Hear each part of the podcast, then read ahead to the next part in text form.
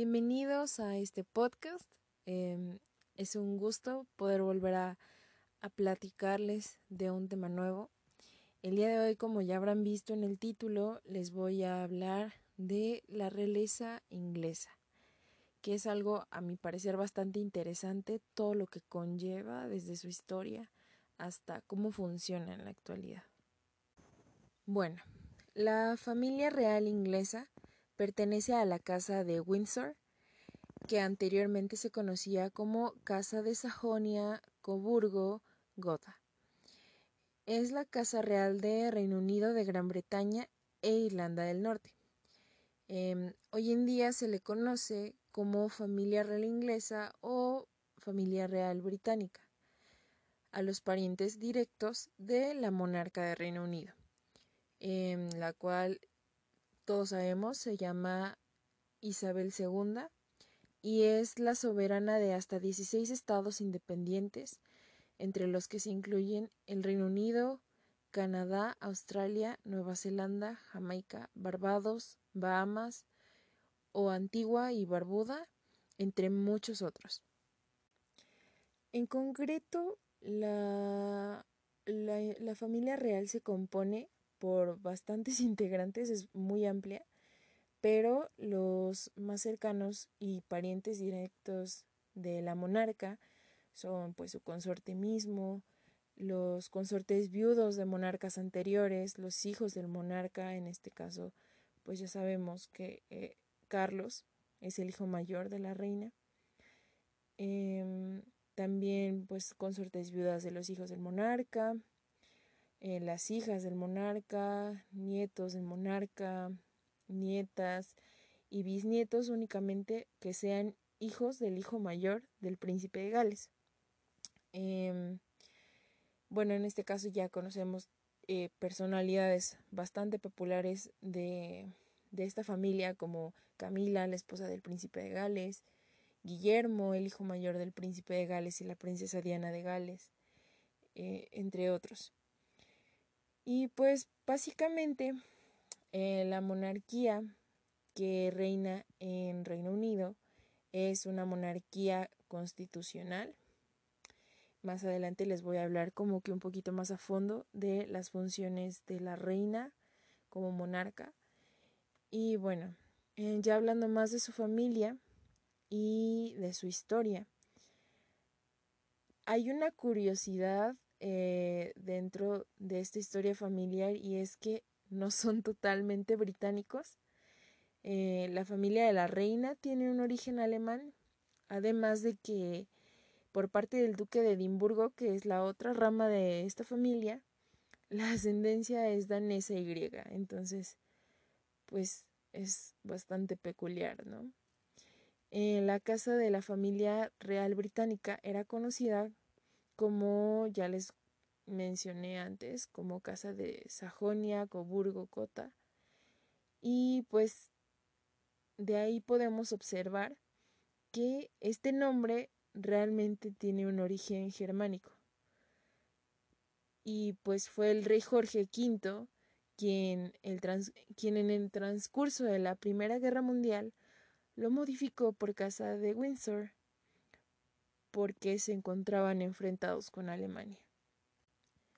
La dinastía de la Casa Real Inglesa de los Windsor comenzó con Eduardo VII en el siglo XIX más o menos, quien más tarde vendría em, seguido del príncipe y posteriormente rey Jorge V, Eduardo VIII, Jorge VI y por último el actual soberana Isabel II, aunque también es conocida como Isabel I ya que, aunque es la segunda de su nombre en Inglaterra, es la primera de su nombre en Escocia. Actualmente la monarca tiene 93 años y el heredero, según las leyes de sucesión, será su primogénito Carlos, príncipe de Gales. Ahora hablando un poco más en el sentido de sus finanzas de esta familia, podemos decir que dentro de ella hay de todo. Hay desde multimillonarios hasta parientes totalmente pobres. Entonces, la verdad, las finanzas de esta familia son bastante complejas. Em, si queremos dar cifras aproximadas en cuanto a los ingresos de la reina, por ejemplo, em, se ha estimado que ella cuenta con un ingreso de 132 millones de dólares anuales, de los cuales 107 millones de dólares son provenientes del Estado, de lo que se conoce como subvención soberana, ya se los explicaré un poco más adelante, y también eh, recibe alrededor de 25 millones de dólares anuales por ganancias de algo llamado Ducado de Lancaster, que fue em, como una forma de ingresos independiente para el monarca que se creó en la Edad Media. También cuenta con bastantes bienes como 19 mil hectáreas más o menos, entre las que hay fincas, locales, casas de alquiler, negocios, etc.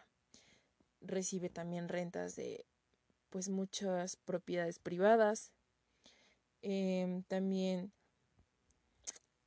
se calcula que su fortuna personal es de alrededor de 500 millones de dólares y en 2019 se especuló que ubicaba aproximadamente el lugar 344 de la lista de los más ricos del país. Em, también pues hay que agregarle otros, otros bienes como sus colecciones de joyas, sus obras de arte, sus estampillas, muebles, mapas, manuscritos, etc. Entonces, es aún más amplia la lista de bienes con la que cuenta. También, si hablamos del príncipe de Gales, Carlos, eh, se ha estimado que su ingreso anual es aproximadamente de 28.5 millones de dólares, em, de cual, del cual alrededor de 53 mil hectáreas de tierra em, provienen del ducado de Cornwalls y pues esta es tierra que está repartida en 23 condados que son por tradición el soporte del hijo mayor del monarca de Inglaterra. Allí el futuro rey arrienda tierras y casas, además de que tiene la próspera firma de productos orgánicos Ducky Organelles. Eh, con este dinero, Carlos financia sus obras de caridad, su vida ostentosa, etc. También la vida de sus hijos, William y Harry, la de sus esposas y, bueno, los viajes oficiales, eh, etc. Se podría decir y se ha estimado eh, que su fortuna asciende aproximadamente a 400 millones de dólares. Eh, y pues nada, eh, él es uno de los miembros de la familia real que cuenta con mayor ingreso anual. Respecto a las fuentes de financiación de pues esta vida ostentosa que lleva la monarquía del Reino Unido, se podría decir que son tres y son la subvención soberana, el monedero privado, que literalmente eh, son los ingresos privados de la reina Isabel II, y las inversiones personales de la monarca. En cuanto a subvención soberana, en otras monarquías europeas, este término se refería a la partida de los presupuestos del Estado destinada a los gastos de mantenimiento de la institución es decir, el dinero del contribuyente para mantener eh, la jefatura del Estado, todo lo que implicaba su mantenimiento en general. En el Reino Unido las, la cuestión es bastante diferente, por así decirlo. Es más complicado en su origen y en su diseño, aunque el concepto relativamente es el mismo. Eh, es de naturaleza semipública, sin pertenecer ni al Estado ni a la corona, pero comprende una vasta colección de tierras en Inglaterra, Gales y el norte de Irlanda. Aunque en sus inicios eran propiedad real, sus beneficios se destinan hoy al erario público. Un organismo independiente lo gestiona y está obligado a rendir cuentas anualmente a la Cámara de los Comunes. Propiedades inmobiliarias urbanas, muchas de ellas en el centro de Londres, eh, terrenos agropecuarios, derechos mineros y hasta cobro de licencias y tasas por acontecimientos de renombre internacional como la Real Carrera de Caballos de Ascot. En total, es un patrimonio valorado alrededor de 17 mil millones de euros. El gobierno destina cada año un 15% de sus ingresos a la Casa Real. La cifra, en un periodo estimado de 2018 a 2019, fue de 95 millones de euros, aunque se vio excepcionalmente inflada por las obras de renovación y reforma del Palacio de Buckingham. Parte de este dinero se destinó también a acondicionar Frogmore Cottage, la nueva residencia de Enrique y Meghan en la localidad de Windsor.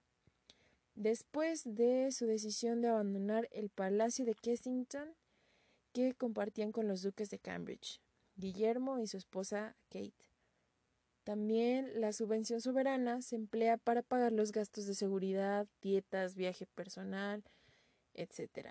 En mantenimiento de muchos palacios reales, públicos, privados, y la reina tiene la prerrogativa de decidir las asignaciones concretas. Los príncipes Guillermo y Enrique reciben anualmente en torno a 6 millones de euros de esta partida. Se sobreentiende entonces que el duque de Sussex se lleva más de la mitad de la asignación, porque Guillermo, tercero en la línea de sucesión, tiene mayor responsabilidad y recibe ingresos por otros conceptos. Isabel también reparte el presupuesto entre los miembros que forman el núcleo duro de la familia real y participan en actos públicos en representación de la corona. Respecto al monedero privado, em, son básicamente los ingresos procedentes del Ducado de Lancaster. También se trata de un conjunto de propiedades urbanas y rústicas, propiedad de la monarquía británica desde 1262, que generan unos ingresos anuales de cerca de 24 millones de euros.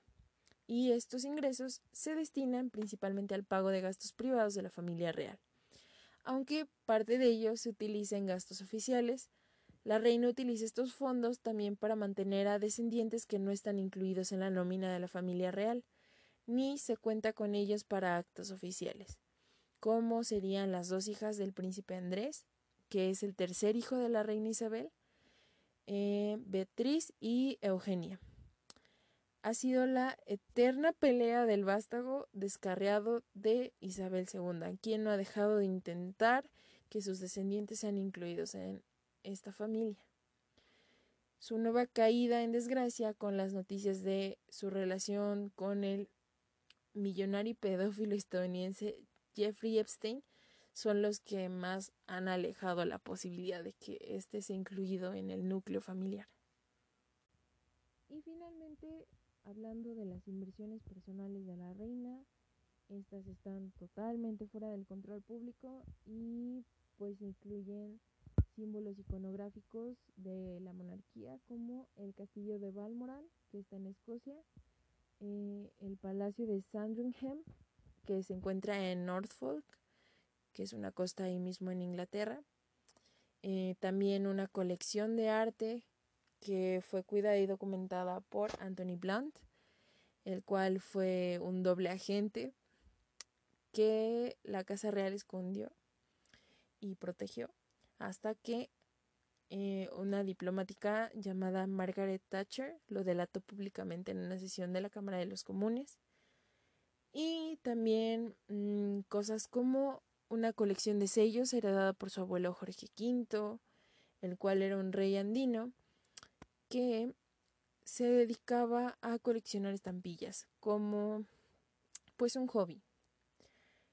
Y pues también eh, cosas como empresas, como acciones en empresas e iniciativas privadas que posee la Casa de Windsor, que están totalmente alejadas del escrutinio público y pues también la aparición de papeles del paraíso, la cual es una investigación internacional que de la que forma parte la reina y en la cual invirtió su propio patrimonio para un fondo radicado en el territorio de offshore en las Islas Caimán, que es otra situación muy aparte.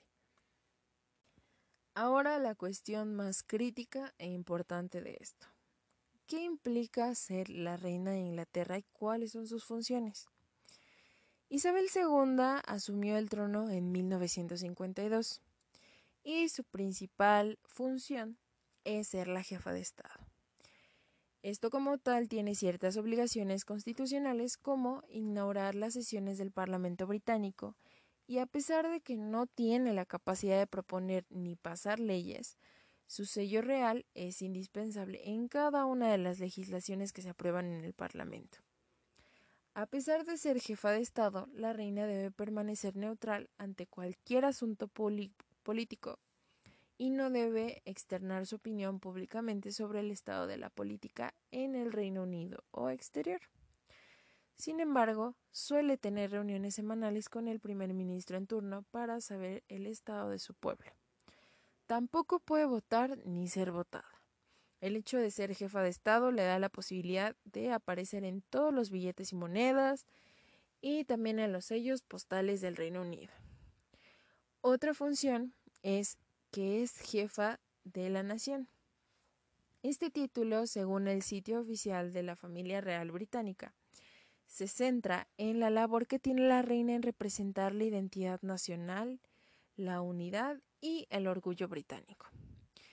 Como textualmente lo mencionan en el sitio, da una sensación de estabilidad y continuidad, reconoce el éxito y la excelencia y apoya la idea del voluntariado. Esto le da la capacidad de reconocer con títulos honorarios a ciudadanos británicos sobresalientes, como lo fue en su tiempo Sir Elton John o Dame Ellen Mirren. Por si fuera poco, también es encargada de recibir a otros jefes de Estado, hacer viajes diplomáticos y organizar eventos en nombre de la corona británica. También algo elemental es que cada una de las Fuerzas Armadas de Gran Bretaña responde a la reina Isabel, quien es comandante en jefe, pero tampoco puede ordenar ataques directos sin antes pasar por el Parlamento y el primer ministro. Es gobernadora suprema de la Iglesia de Inglaterra, lo que le da capacidad de nombrar a los arzobispos, obispos, párrocos, etc., de la Iglesia anglicana. Y finalmente, pues también atiende eventos públicos eh, y organizaciones de caridad.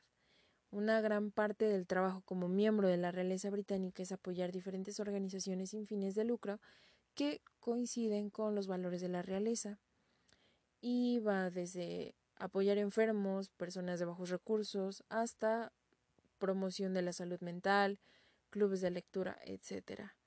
De igual manera, en su agenda diaria tiene eventos de diferente índole como eh, durante la pandemia se ha encargado de tratar con personal de salud y de educación para alentarlos por medio de videollamadas. Pero existen otras funciones bastante curiosas de la reina, entre las cuales eh, está el hecho de que ella puede perdonar o demostrar clemencia a condenados por algún delito en conjunto con el Consejo Ministerial. Según la ley, la reina como persona individual no puede hacer nada malo tampoco. Ella tiene inmunidad contra los procesos civiles o penales y tampoco puede ser demandada entre los tribunales de justicia. Esta inmunidad no es parte tampoco de los demás miembros de la familia real, únicamente funciona para ella. Y en cuanto a honores y nombramientos, como ya lo mencioné, ella puede pues hacer nombramientos desde desde gusto personal eh, hasta por recomendación del primer ministro y pues también se encarga de la representación diplomática en el extranjero. Eh, ella tiene el poder de concluir tratados, declarar la guerra, hacer la paz, reconocer a los estados y gobiernos extranjeros, además de anexar y ceder territorio y también ella preside las reuniones del Consejo Real. En estas reuniones, entre otras cosas, se aprueban las órdenes del Consejo que se elaboran bajo la prerrogativa real o bajo estatutos. La prerrogativa real comprende principalmente lo que vendría siendo el poder ejecutivo, eh, que son los poderes controlados por las convenciones constitucionales, y en casi todos los casos los actos que involucran la, prerrogativa real son realizados por los ministros, quienes son los responsables ante el Parlamento y pueden ser cuestionados sobre sus políticas. Realmente el Parlamento no puede abolir o restringir el derecho prerrogativo. Además de estar informada y ser consultada sobre todos los aspectos de la vida nacional. La reina puede libremente manifestar sus propias opiniones en privado para que sean consideradas por los ministros.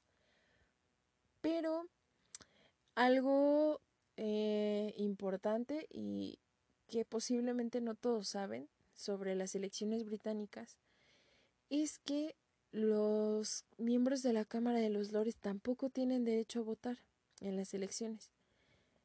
Hay otro grupo de ciudadanos británicos que no puede tampoco ser partícipe de estas elecciones y es obviamente la familia real, aunque ella tiene, la reina, tiene el poder legal del voto en una elección, se considera altamente institucional que la monarca exprese ese derecho. Y pues es que la corona es parte integral junto con las cámaras de los comunes y las de los lores de la máxima autoridad legislativa en este país. Es por eso que la reina juega un papel constitucional en la apertura y disolución del Parlamento en la aprobación de proyectos de ley, etcétera, como ya se los dije antes.